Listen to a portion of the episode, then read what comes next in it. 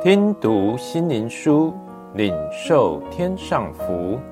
慕安德烈秘诀系列，同心合意祷告的秘诀。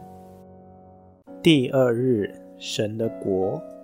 使徒行状一章三节，耶稣将自己活活的显给使徒看，四十天之久，讲说神国的事。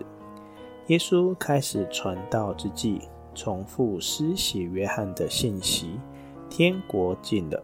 之后又补充：“你们当中有人在未尝死位之前，要看到上帝的国大有能力的降临。这要在耶稣君王身上宝座才能实现。首先，门徒预备好心接受这伟大的礼物——圣灵的降临，让耶稣在人心的宝座上居首位。”这就是上帝国度的降临。耶稣复活的四十天里，耶稣不断重复讲到上帝的国度。路加也在最后一节为保罗在罗马的传道生涯做了总结。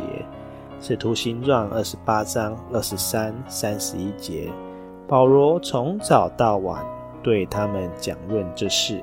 放胆传讲上帝国的道。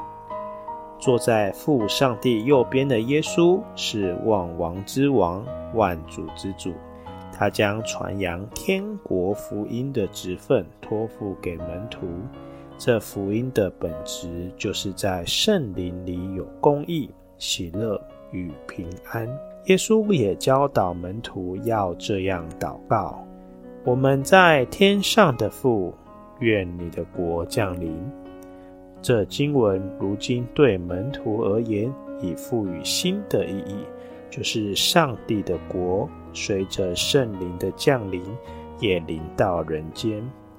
门徒现在唯一的心愿，就是向世人传讲圣灵降临的信息。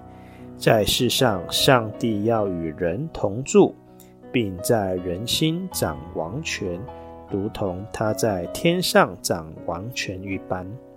从耶稣给门徒的最后一个命令，我们看到大有能力的上帝国特征：一、君王，钉十字架的耶稣；二、门徒，忠心的跟随者；三、服侍的能力，圣灵；四、他们的工作，为耶稣做见证；五、他们的目标，传福音到地极。六、首要任务，等候上帝，并同心合意迫切祷告。若我们接下传福音的棒子，便要清楚明白上帝对门徒们最后所吩咐的命令，就是要同心等候在上帝面前，等候上帝的国随着圣灵有能力的降临。亲爱的弟兄姐妹们，让我们好好思想这命令对我们内在生活的实质改变，以及对我们服侍果效所带来的影响。